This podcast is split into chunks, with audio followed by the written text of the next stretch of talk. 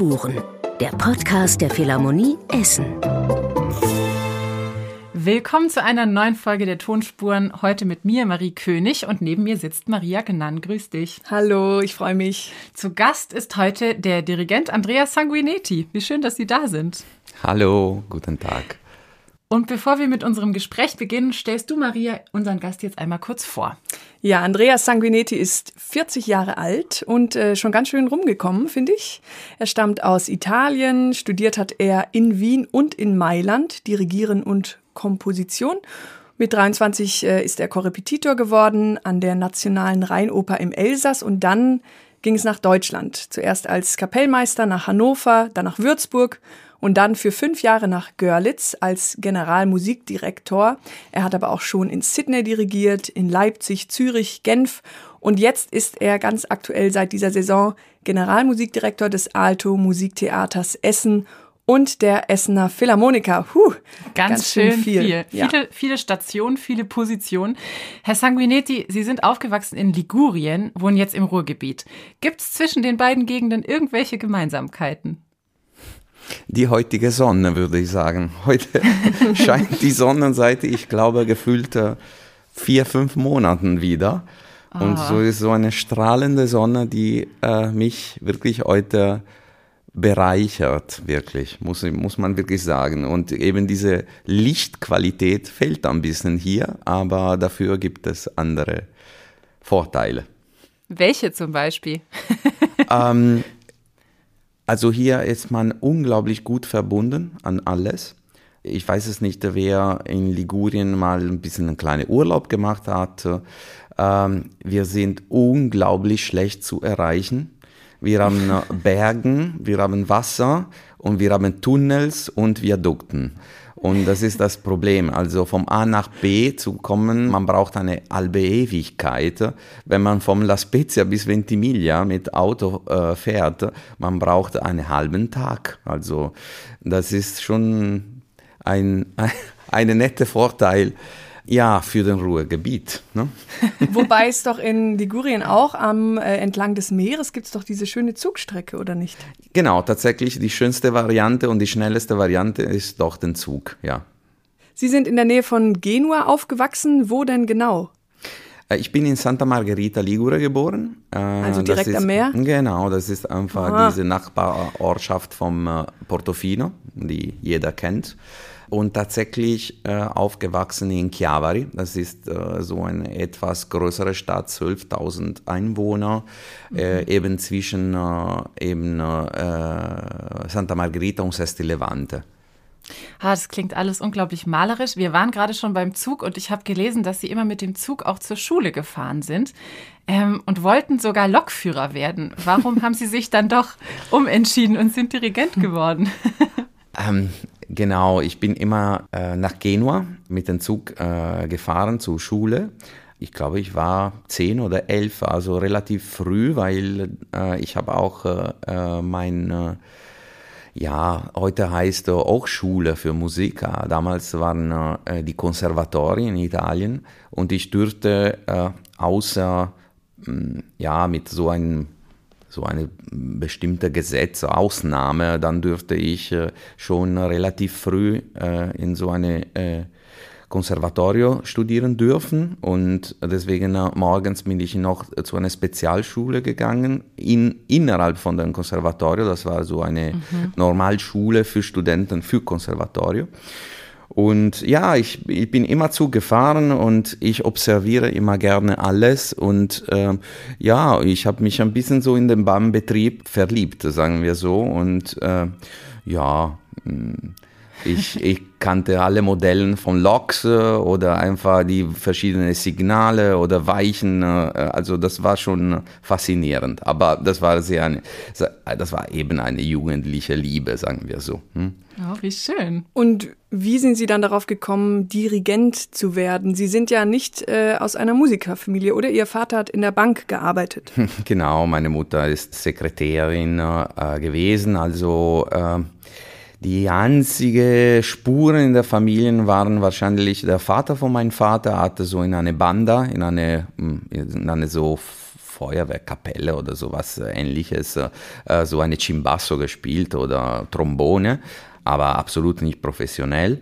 Tatsächlich meine zwei Brüder, die jünger sind, spielen auch, also die sind auch Musiker, professionelle Musiker. Einer ist ein Geiger, der andere ist ein Cellist. Und ja, wie gesagt, ich war äh, immer unterwegs äh, nach Genua, weil ich Musik studieren wollte oder beziehungsweise Klavierkomposition. Und ja, äh, die Liebe zum Orchester kam natürlich später. Äh, Im Klavierenspielen hatte ich immer so ja, Klangvorstellungen. Im Spielen habe ich immer gedacht, äh, die Tastatur ist nichts anderes als eigentlich ein großes symphonisches Orchester und äh, die Komponisten haben eben ja natürlich für Klavier geschrieben, aber manchmal habe ich Orchesterklänge gesucht und ich meine bei den Sonaten von Beethoven, man muss schon wirklich sagen, äh, da sind definitiv Orchesterklänge auch da drinnen. Ja. Aber das heißt, Ihre Eltern haben sicherlich auch Musik zu Hause gehört. Also irgendwo müssen Sie ja dann auch Orchesterklänge in Original gehört haben, bevor Sie sich das so vorstellen konnten, oder? Ja, natürlich. Ich kann mich erinnern, dass äh, es gab in Italien damals äh, äh so eine Art Radio, die äh, ist Filodiffusione. Mhm. Die hat 24 äh, Stunden einfach nur Musik ausgestrahlt. Und da waren noch die Zeiten mit der Kassetten. Ich weiß es nicht, ob Sie sich erinnern können. Vielleicht Sie sind ja, zu jung. Ach, okay. so jung sind wir dann leider doch nicht. Okay, okay dann genau. Und ähm, man ist zu den Kiosk gegangen und man hatte so eine Zeitschrift gehabt, weil es gab nicht Internet, wo äh, so eine gewisse Programm da war. Und ich habe immer so, äh, auch wenn ich woanders war, nicht zu Hause, habe ich die Sachen programmiert, damit ich eben die Sachen, die für mich wichtig waren, ich habe die immer aufgenommen auf Kassetten. Ah. Und ich habe so eine Art Archive dann geführt, die immer noch bei meinen Eltern ist mit diesen Kassetten, die keine mehr natürlich hört. Ich selber auch nicht, weil ich meine, heute haben wir Spotify, alles, who cares, ne? Aber ich bin sicher, da drinnen stecken auch interessante Sachen, die eben nie zu einer CD-Einspielung oder einer CD-Aufnahme gekommen sind, vom Radio, sagen wir so. Ähm, ja, und da habe ich natürlich unglaublich viel gehört und eben auch meine erste Annäherung versuchen an Oper erlebt, ja. Entschuldigung, ich weiß, wir äh, wollen gleich loslegen mit unserem Spiel, aber ich habe noch eine Frage zu der Feuerwehrkapelle von dem Großvater. Ähm, Trombone ist Posaune, richtig? Ja, genau. Und dann haben Sie aber noch Chimbazzo oder so. Genau, Chimbasso. Chimbasso. Ach so, Chimbasso. das ist eine Art Tuba mit Ventil. Tuba. Ja, genau. Okay. Ja. Und was, was spielt eine italienische Feuerwehrkapelle? Ist es Blasmusik dann? Das ist Blasmusik, ja, reines Blasmusik, ja. Und äh, sie haben eben äh, diese Klänge oft bei den Verdi-Oper, ähm, ja. wenn, wenn sie was von der Bühne dann äh, hören. Das dann sind, heißt es ja auch Banda. Das sind die Bandes, genau. Bandas oder ja, wie sie das Plural nennen wollen, ja. Bands. genau. Wir haben jetzt leider keine Banda vorbereitet, aber ein mhm. kleines Spiel. Und das wollen wir jetzt gerne mit Ihnen machen. Und zwar heißt es Mein oder nicht mein. Es funktioniert ganz einfach. Wir spielen Ihnen eine Musik vor und Sie müssen erraten, sind Sie daran beteiligt gewesen? Oder nicht? Oh Gott. Und ich würde sagen, wir fangen gleich mal. Aber ich habe eine super schlechte Gedächtnis, ne? Das müssen Sie wissen. Also das, ich, ich dachte, macht Sie, nichts. Ja, das macht nichts. Wir, wir sind nett und es ist auch nicht schlimm. Also richtig, viele, ja. äh, um richtig das zu verstehen. Das sind Sachen, wo ich daran beteiligt, das heißt, dass ich auf, das Sachen, die ich aufgenommen habe.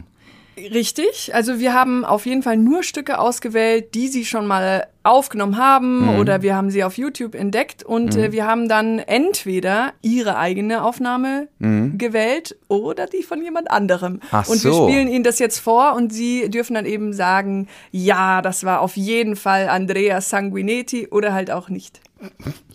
Wahnsinn. Okay, bin gespannt, ja. Es geht los mit dem ersten Musikbeispiel.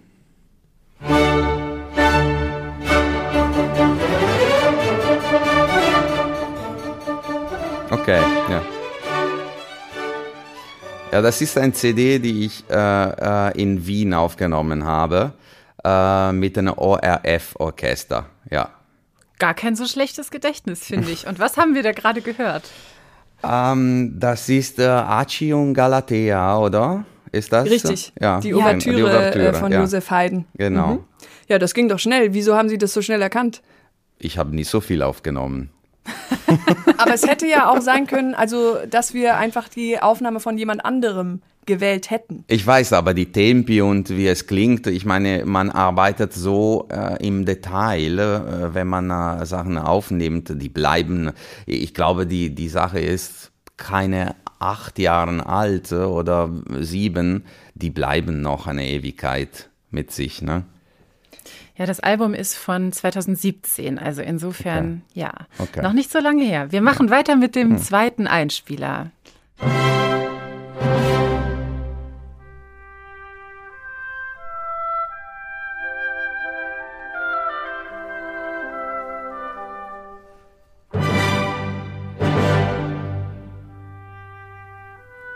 Weil ist klar, ist äh, così fan tutte, ja. Ähm, Richtig. die, Klang, die klangliche Art, äh, wie das klingt, ich, ich weiß es nicht, ob jetzt in, äh, Kopf, in die Kopfhörer ein bisschen anders äh, klingt. Ich habe ein bisschen anders in Erinnerung, wie ich das aufgenommen habe. Ähm, das heißt, ich kann nicht hundertprozentig sagen, ob meins ist. äh. Ähm, Also Sie würden eher sagen, nicht meins. äh, eben, ich würde Nein sagen. Ist korrekt. Äh, Das sind Ja. nicht Sie, das ist Yannick Nézet-Séguin mit dem Ah, Chamber. Orchestra of Europe, der hier die Ouvertüre aus Così fan tutte von Wolfgang Amadeus Mozart dirigiert. Und Sie werden aber damit zu hören sein, wer jetzt äh, schon Lust bekommen hat auf diese Oper, mit äh, den Essener Philharmonikern im Alto Theater. Ende April dirigieren Sie diese Oper dort. Das schon mal als kleiner Werbeblock. Jetzt gibt's aber noch eine dritte Rätselfrage. Ähm, wir spielen sie einfach mal ab.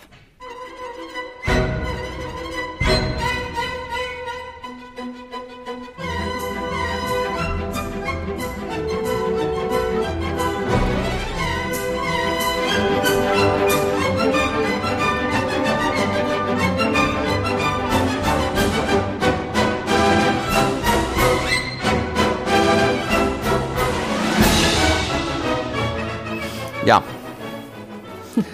Aber Strauß, ne? Ähm, äh, vielleicht, ähm, vielleicht es ist eine Sache, die ich in äh, 2020 in Bellini in Catania äh, dirigiert habe. Ähm, ich habe da ein Neujahrskonzert gemacht. Das könnte meins sein, ja. Das, das Tempo passt, ja. Das Tempo und die Art, äh, ich glaube, es ist meins, oder? Nein, Schade. tatsächlich, aha, da sind Sie jetzt einmal in die Falle getappt. Aber ich finde tatsächlich, es stimmt, was Sie sagen. Das Tempo und die Art, wie Sie das dirigieren, ist sehr, sehr ähnlich zu dem, was wir Ja, gerade gehört haben. oder? Ja. Es war auch ein Ja. Neujahrskonzert, äh, 1989, dirigiert von Carlos Kleiber. Oh. Das waren die Wiener Philharmoniker mit der Polka Alien en Genau, Modjor. E- Elia Manjar, sì. Ja, Ähm, genau. ja, und ich ja. finde eben, Sie, Sie sind da total auf, auf einer Linie mit Carlos Kleiber und Sie haben ja auch mal gesagt, dass Carlos Kleiber ein Vorbild von Ihnen ist. Ja. Warum? Was mögen Sie an ihm?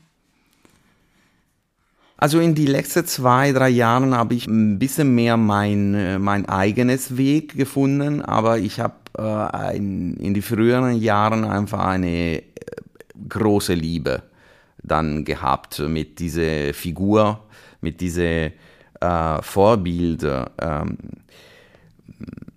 vom Carlos Kleiber. Äh, Im Prinzip Carlos Kleiber ist, war so ein Genie. Ähm, ich möchte mich natürlich nicht jetzt so äh, vergleichen oder einfach sagen, dass ich äh, nicht mal annähernd an das Wort Genie rankomme. Aber Dabei wurden Sie auch er- schon so genannt.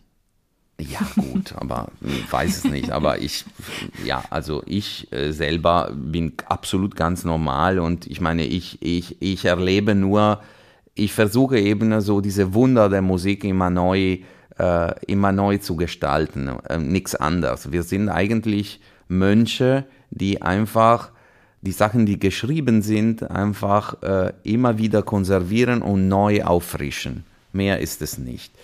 Ähm, ja, wieso Kleiber? Weil er immer mit Bilder einfach an was er wollte rangekommen ist. seine Fantasie war enorm. In den Probenprozessen hat hat immer Bilder gezeigt an das Orchester mhm. oder Situationen dargestellt. Und das ist viel besser als einfach diese trockene, machen Sie bitte hier Staccato oder einfach eine Zäsura oder hier spielen Sie die in Diminuendo, dann alles so äh, sektionieren wie auf den OP-Tisch. Ne? Und ich glaube, obwohl ich nie kennengelernt habe oder nie live wirklich erlebt habe, ja, ich habe sehr viel gelernt von dem Mann, ja. Welches Bild würden Sie denn einem Orchester ähm, sagen zu dieser ungarischen Polka von Strauss? Was kann man sich da vorstellen? Absolut Spaß. Ah, Spaß an der Sachen. Spaß an der Sachen und Leichtigkeit. Leichtigkeit, ja. Hm. Als Dirigent sind Sie jetzt in Essen sowohl für die philharmonischen Konzerte, also für die Konzerte der Essener Philharmoniker zuständig, aber natürlich auch für die großen Opern. Und Sie wurden einmal als Sängerdirigent bezeichnet, also als jemand, der auch gut vermitteln kann und es den Sängerinnen und Sängern leicht macht. Wie macht man das denn? Ähm, man, äh, man braucht unglaubliche viele Jahre als äh, Background, damit man einen Sänger richtig versteht. Also wie ein Sänger atmet, wie ein Sänger eigentlich mit einer Partie, mit dem ganzen Stress oder mit dem ganzen, ähm, ja, äh, mit dem gesamten Druck oder äh, jeder jede Sänger atmet ein bisschen anders. Jeder Sänger hat eine andere Muttersprache, deswegen hat auch eine andere Geschwindigkeit, obwohl ich rede nicht um eine Tempogeschwindigkeit, sondern ich rede um Mikro.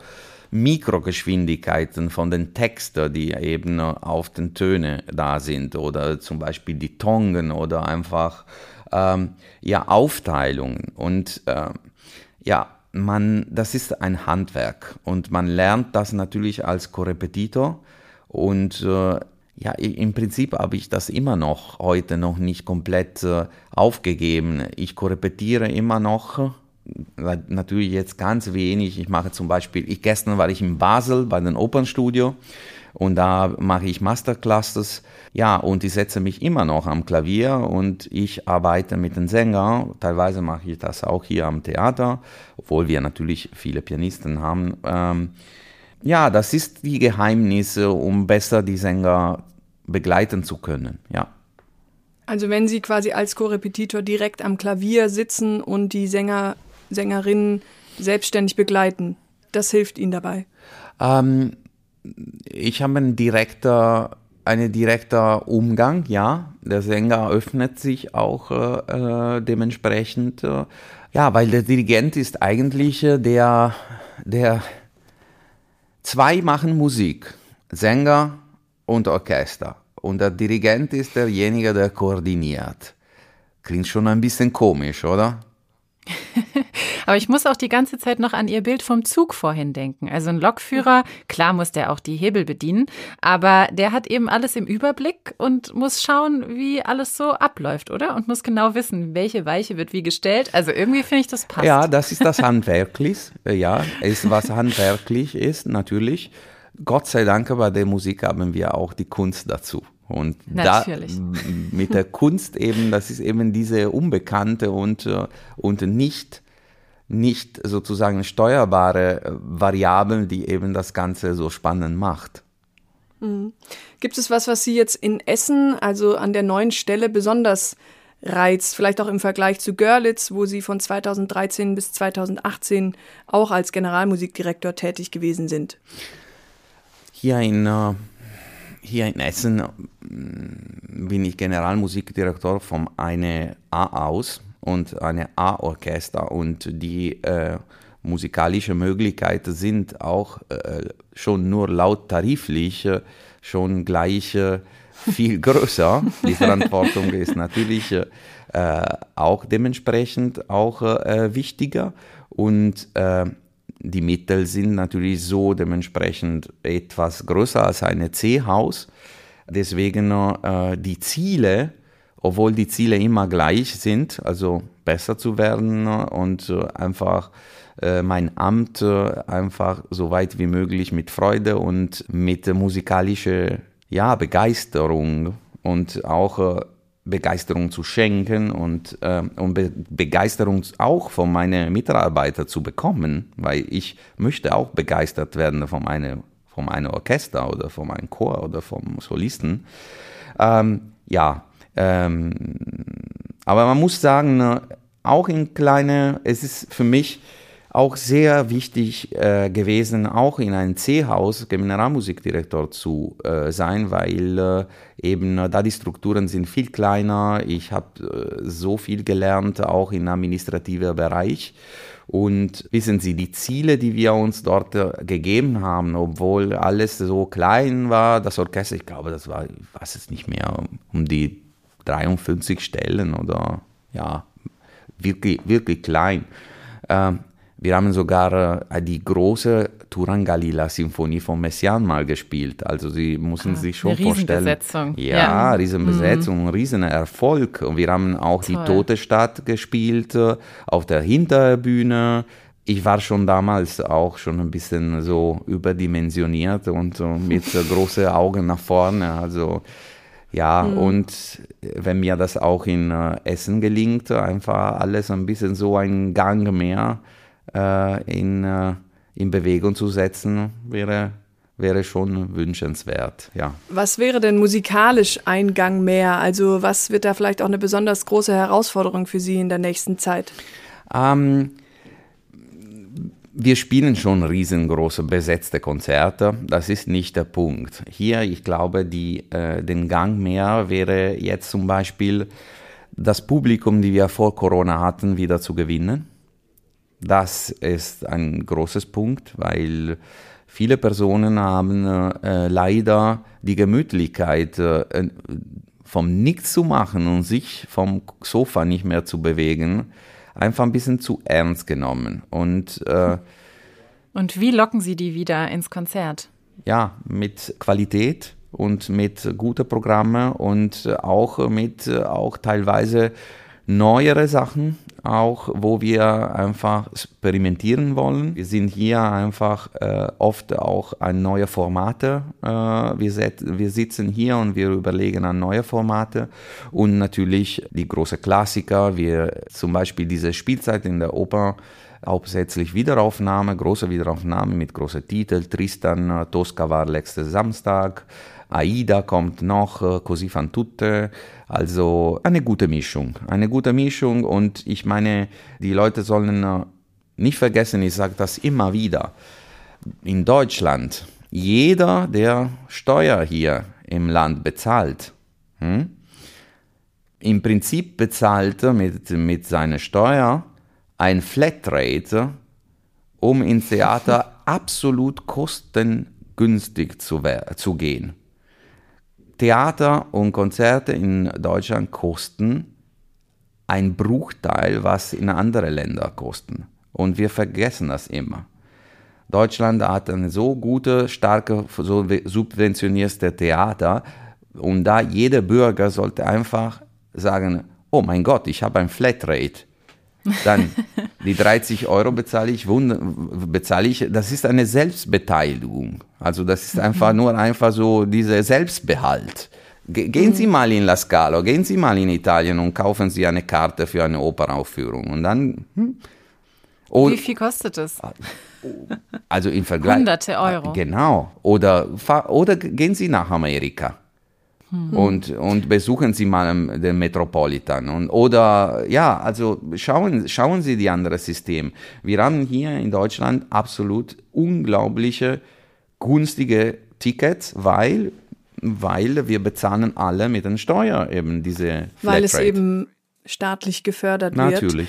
Ähm, es gibt also nationale Unterschiede ähm, was die Kartenpreise zum Beispiel angeht. Man sprach früher auch sehr oft davon, dass es äh, bei Orchestern unterschiedliche Klangfarben gibt, je nachdem, in welchem Land mhm. man gewesen ist. Also, dass man zum Beispiel deutsche von US-amerikanischen Orchestern unterscheiden könne, aber auch zum Beispiel die Wiener Philharmoniker, weil sie ganz bestimmte Wiener Hörner verwenden, dass die sich auch von anderen Orchestern mhm. unterscheiden. Würden Sie denn heute noch mit geschlossenen Augen erkennen, wenn äh, ein deutsches Orchester spielt, ist unsere Frage. Und wir haben Ihnen auch zwei Aufnahmen mitgebracht zum Vergleich. Kann Aber ich Sie was Ihnen voraussagen? Ja, Ja, na klar. Ähm, eben in die, Frü in die, also in die Vergangenheit, ja, es gab einen riesen Heute hat sich die Sache ein bisschen äh, relativiert. Es gibt, weil äh, wir sind auch alle mehr international, Punkt eins. Ist klar, es gibt natürlich Besonderheiten, äh, welche Instrumenten spielen die Klarinette oder Trompete, bla bla bla. In, in Amerika zum Beispiel, die Blechbläser sind zum Beispiel etwas heller. Hm? In Deutschland eben umgekehrt, aber auch deutschlandweit waren äh, besondere Auffälligkeiten. Dresdner haben äh, mit einem Klang gespielt, äh, Berlin ein bisschen anders. Heute ist alles ein bisschen äh, verwaschen. Deswegen Es ähnelt sich mehr. Oder? Mm, Also es klingt alles ein bisschen äh, mehr nach Standard. Hm? Ich weiß es nicht auch, es kann sein auch, dass Tontechniker oder einfach im Studio alles ein bisschen so, ein bisschen flach wird, ja? besonders bei den Aufnahmen. Ne? Äh, Aber ja, bin gespannt, ob ich äh, eben diese, äh, den Spiel dann gewinnen kann. Ja. Ja, das ist jetzt noch ein zweites Spiel Genau. eigentlich. Ähm, dann spielen wir mal die erste Aufnahme ab und dann direkt danach dann die zweite, würde ich sagen.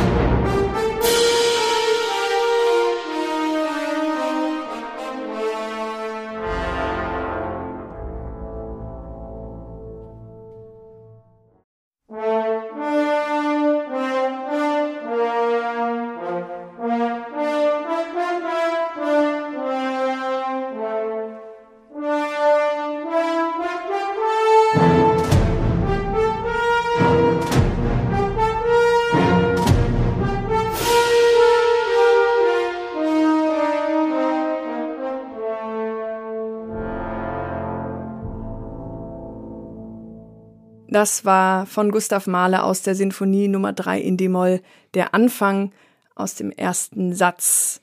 Und unsere Frage ist, welches ist Ihrer Meinung nach das deutsche Orchester gewesen, Andrea Sanguinetti? Die Frage ist super schwierig.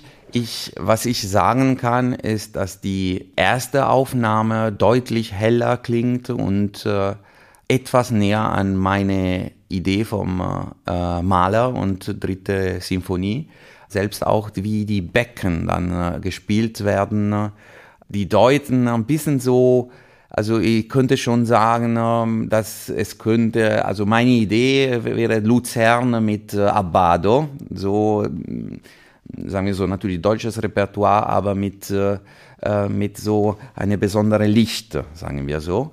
Ähm, die zweite Aufnahme ähm, ist etwas äh, äh, dunkler und ein bisschen dumpfer äh, und ein bisschen schwerfälliger. Ähm, ja, schwierig zu sagen. Also wenn man so ein bisschen mit Vorurteile äh, dann gehen würde, man würde sagen, der zweite ist so ein deutsches Orchester.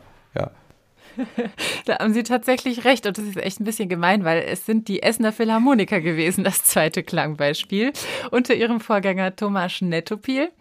Und das erste Beispiel waren die Wiener Philharmoniker unter der Leitung von äh, Pierre Boulez. Also von der Zeit her waren sie gar nicht schlecht. Zeit und auch, ich meine, das Licht in Frankreich ist auch etwas heller. Ja. Die Essener Philharmoniker, was schätzen Sie an denen besonders? Ähm, die Arbeitsatmosphäre. Ähm, egal wie viel, egal wie wenig äh, wir an den Abend davor dann äh, in unsere tägliche Sport, äh, ja, wie viel, wie, wie, wie anstrengend war die Vorstellung. Morgens sind wir da und äh, wir stehen vor einem leeren Blatt und alle haben richtig Lust, äh, einfach zu musizieren. Und ich sehe das auch beim Kollegen oder bei Gastdirigenten, die hier kommen. Das Orchester ist extrem anpassungsfähig und äh, äh, die geben sich voll in die Hände vom, äh, von den Musikern, die kommen und die haben eine Idee und dann äh, man, äh, man öffnet sich. Und das ist nicht so oft, es gibt wirklich viele Orchester, die, die eben eine starke Bockigkeit haben. Und ja, und dann erstes Mal, ah, wir haben, aber wir spielen das seit 5, 25 Jahren so oder wir spielen das seit 50 Jahren so. No? So mhm. sind die Essener Philharmoniker nicht. Die sind neugierig auf äh, anderen Arten zu spielen oder andere Ideen und das gefällt mir unglaublich sehr und deswegen äh, bin ich sehr glücklich hier. Also ein sehr offenes Orchester, obwohl Definitiv. es ja auch schon einige Jahre auf dem Buckel hat. 125 ja. Jahre. Ja. Äh, in diesem Jahr wird Jubiläum gefeiert. Äh, wie wichtig finden Sie so ein Jubiläum? Ja, wenn man denkt, dass äh, so ein Mandat für ein GMD eben äh, in die vier, fünf Jahren äh, normal ist, no? und man denkt, was sind von unter 25 Jahren, Yeah. Und dann wird, also ich als Dirigent bin ich hier nur für eine ganz klitzekleine ja, Weg, mit dem ich auch mit den Essener Philharmoniker eben ja, meine Zeit äh, hier habe.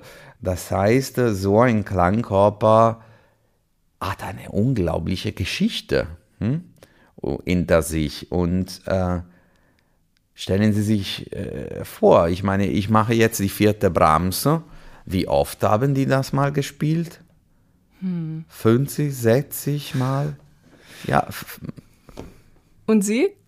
Ah, bei mir ist, also ich habe das studiert im Studium, aber das ist meine erste, erste erstes Mal, ja. Ah, Natürlich. Wie aufregend. Ja, ja, ja, ja. Also äh, da, dass ich auch Italiener bin, sagen wir so, äh, es ist nicht, dass ich äh, woanders unglaublich viele Sinfoniekonzerte dirigiere. Äh, mhm. Ich werde meistens äh, für Oper engagiert. Ja. Mhm. Und wenn Sie sagen, es sind nur noch so, also sind insgesamt ungefähr vier, fünf Jahre, die man bei so einem Orchester verbringt, was äh, kommt danach im Idealfall? Was ist Ihr Traum? Ich bleibe völlig entspannt, weil ich kam von der Selbst Selbstständigkeit, jetzt im Moment vor Essen. Ähm, ich habe in, in Görlitz 2018 aufgehört. Und dann wäre nicht da Corona gewesen, äh, hätte ich absolut alles voll, Kalender voll mit anderen Aufträgen. Sagen wir so, in meiner Position jetzt gerade ist es so, dass äh, man kommt ein bisschen so in den Genuss, Sachen auch selber zu entscheiden. Mhm. Also was mache ich? Äh, weil es gibt schon gute Angebote und äh, ja, im, im, Moment ist eben, die, das sind äh, die ersten sechs Monate hier in Essen äh, vergangen und äh, ich bin noch wie am ersten Tag äh, frisch und munter, ja. Schön. Wie schön. Und so werden wir Sie hoffentlich noch ganz lange erleben in Essen, äh, jetzt zu Beginn Ihrer Zeit dort. In der Essener Philharmonie und im Alto Theater Essen dirigieren Sie verschiedene Sinfoniekonzerte, Außerdem in dieser Spielzeit die Oper Tosca von Giacomo Puccini, Aida haben Sie vorhin schon erwähnt von Giuseppe Verdi, Tristan und Isolde von Richard Wagner und auch Così fan tutte, haben wir auch schon gesagt, von Wolfgang Amadeus Mozart. Also ein sehr abwechslungsreiches halbes Jahr, was jetzt noch bis zum Ende der Spielzeit vor Ihnen liegt. Und dafür wünschen wir Ihnen alles Gute und bedanken uns. Dankeschön, ja. Das war's auch schon mit äh, dieser Folge Tonspuren. Vielen Dank an Andrea Sanguinetti und auch an euch und Sie da draußen fürs Zuhören. Und wenn euch dieser Podcast gefällt, dann abonniert ihn doch gerne, schickt uns Feedback über die Social-Media-Kanäle der Philharmonie Essen und äh, die nächste Folge erscheint dann wie immer am ersten Freitag im Monat. Bis bald und tschüss. Tschüss. Tonspuren, der Podcast der Philharmonie Essen.